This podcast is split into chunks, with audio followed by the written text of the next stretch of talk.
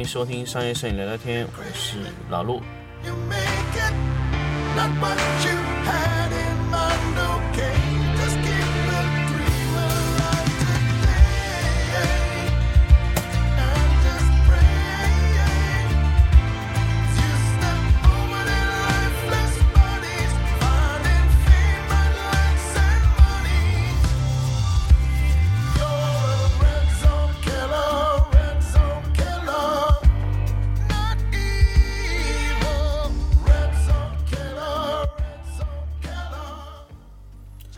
那么今天这期节目呢，跟上期节目上期节目跟大家聊了这个海马体的这个一个东西啊。其实这个这个低频消费到高频消费呢，其实就是我们的一些图片的传播的速度越来越快了。所以说，呃，这个这期节目呢，跟大家聊一聊一个更更加一个贴近这个生活的一个东西，就是手机摄影。那么手机摄影其实经过非常多代了，包括上一个季度，包括之前很多时候上一季的这个老老陆这个商业聊聊天也是跟大家聊过这个手机摄影的事情。但是到今今天为止，手机摄影已经变化了非常多的代，因为大家大家知道老陆是个米粉，包括小米的手机也是升级过非常非常多代数的这个手机摄影的一些功能。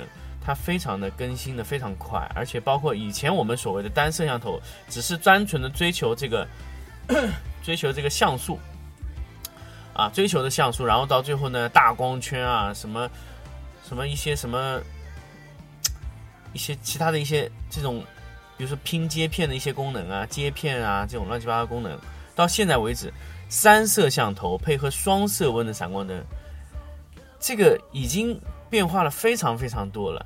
那么这个时候呢，这期节目呢，就跟大家来聊一聊手机说的那些很奇葩的一些功能，到底是个什么鬼？或者说我们以后摄手机摄影能干一些什么？那咱们来聊一聊是什么鬼。首先呢，最早呢，咱们来说说大像素，就是说我们在同样的一个手机里面，像素做的越来越大，那么像素是越大越好嘛？那么其实像各种的手机厂家也给你普及过了，那么又说了，呃，手机摄像头像素越来越大以后，又说了一个什么呢？叫单颗像素大小，多少缪米多少缪米。其实这个简单的来说呢，就叫像素密度。就像我们同样的幺三五相机里面，比如说我们有一个手机，它的呃，在同样的面积里面，它做的像素越大，那么它的呃像素的颗粒是不是越小？因为它密度大嘛，所以它占比会非常小。什么多少缪米多少缪米，就是指的是单颗像素的大小。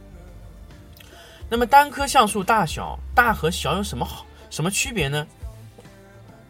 像素可以一直一直做大，那个东西可以越越做越小，越做越小。那单颗像素可以越来越小，但是小到一定程度的时候呢，相互的干扰会特别大。也就是说，你小到一定程度呢，它不一定说能分得特别清楚。还有一个问题呢，也就是说，你的像素的你这个镜头啊，有一个叫解像力。什么叫解像力呢？也就是说，镜头能拍摄到的像素最高程度。如果简单的来说，就是这个意思。但如果你要细化去分析呢，它有非常多的，所以这个不展开，因为解像力这个东西，它是完全是一个嗯新的一个维度的一个东西，所以在这里不展开。也就是说，你的手机的镜头的能解像的像素的能力和你这个呃你的 CMOS，就是你的感光元件，它能承受的最大解像力是不是匹配？比如说你的呃解像力有。两千万，结果你的像呃这个 CMOS 有四千万，那就没有意义了。为什么呢？你拍出来的东西以最低标准去拍的，比如说你你你你用的是两千万的解像力，那么你四千万像素，虽然说你的相机显示你有四千万，拍出来的文件也有四千万这么大，但是你拍出来的像素只有两千万这种感觉。这种叫什么呢？像素达到，镜头达不到。那么这种时候的清晰度完全取决于镜头。那么你的镜头要升级，但是这个镜头升级的费用是非常大的，而且你这个整一个体量的升级是难度非常高的。好，这个是第一点，多少缪米的像素面积，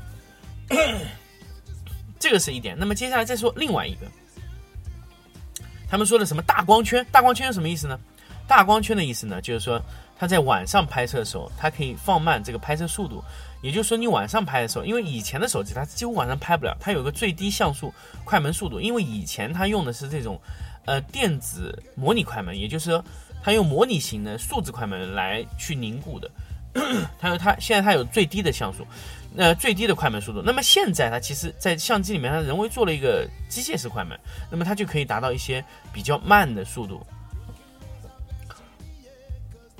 那么这种功能其实对于呃一些想拍一些夜景的人来说是非常好用，但是它有一些什么问题呢？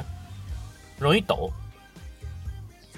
那么容易抖以后呢？那么简单，我们大家也知道，光圈越大，它就抖得越小。还有一些呢，比如说你有些镜头，你可以在一定距离可以拍出一些虚化的效果。它比如说光圈比较大的情况，当然是有一点啊，不是很明显的虚化。那么这个时候就引入了一个新的概念。那么我们现在很多相机它就是可以拍人像虚化功能啊，那它这些虚化是怎么来的呢？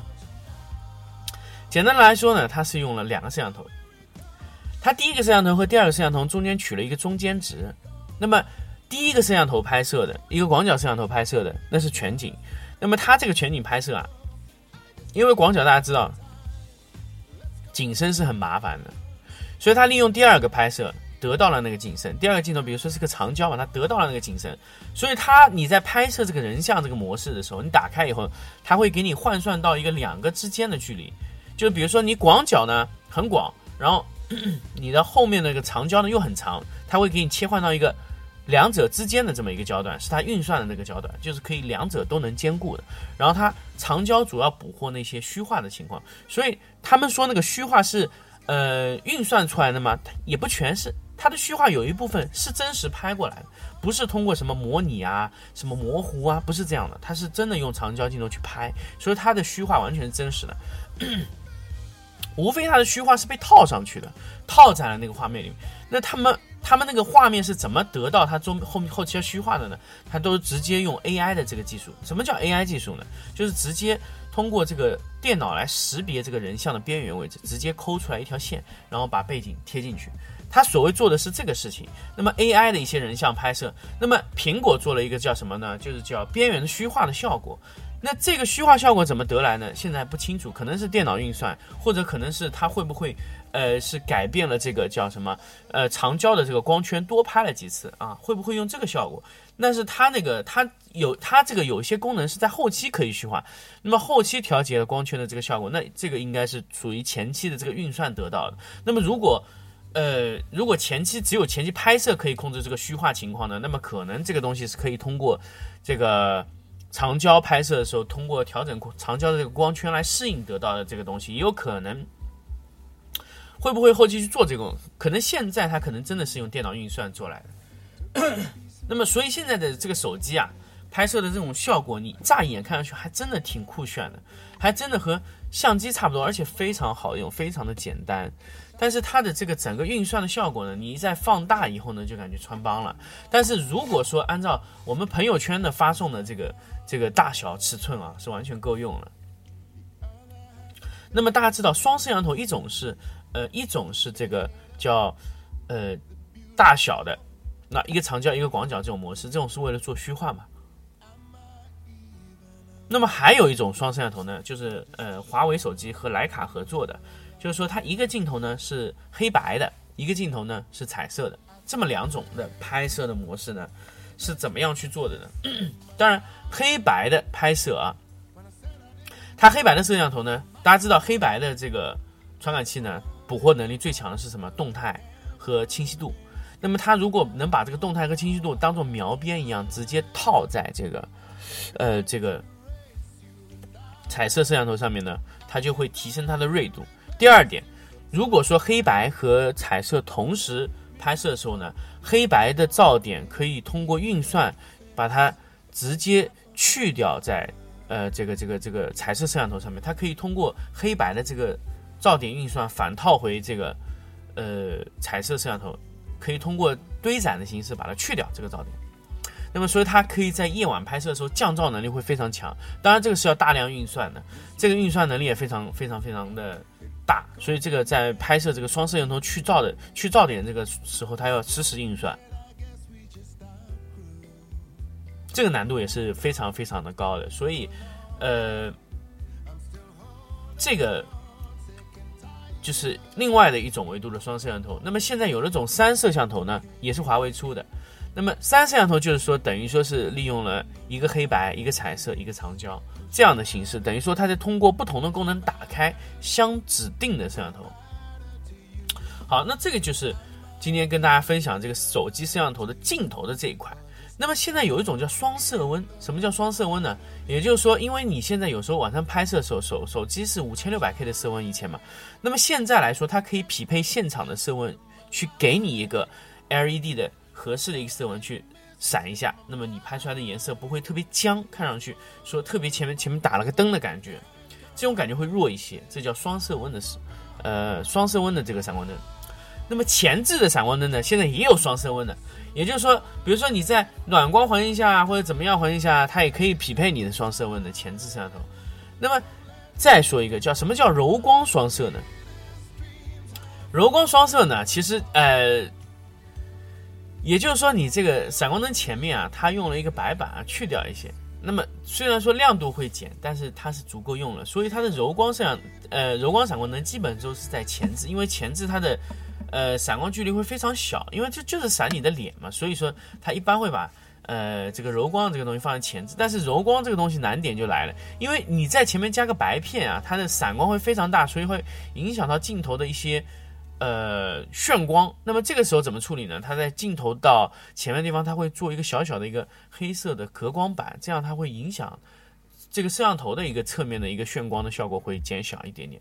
所以，呃，大家说以前拍照的时候会后置闪光灯闪的时候会炫光，什么原因呢？就是你的手机壳啊，呃，把这个东西反射回去了，所以导致这个摄像头的。这个眩光进去了，所以你要拍摄，你要拿手机壳带手机壳拍摄，用闪光灯的情况下，手机壳还是选那种黑色的、不透光的、不反射的为主，会好一些。尤其是那种硅胶的保护壳啊，这个眩光是非常强的啊。呃，这个就是所谓的这个，呃，现在的这个叫呃一些运算的一种方式，比如说。各种的摄像头啊，算法，包括什么柔光双摄啊、前置双摄啊。那么再来说一个，最后一个啊，最后一个摄像头有关的，就是说前置的这个红外线的这个感应的这个叫结构光。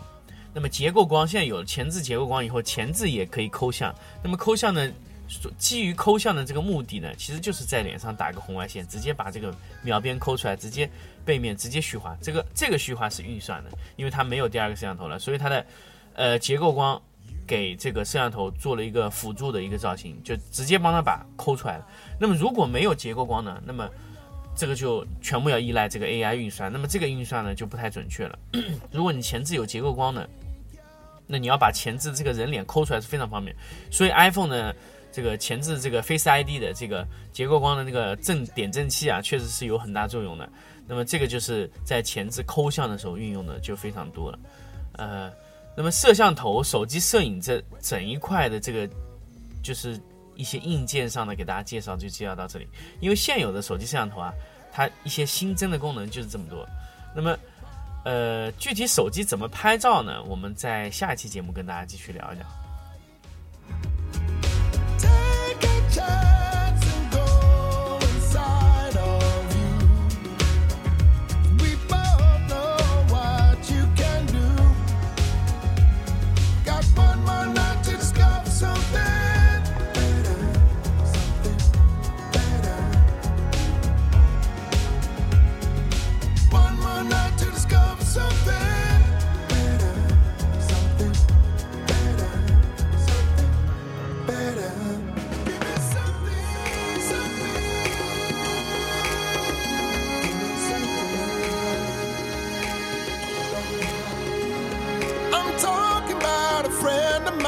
Spent some time and she touched my soul.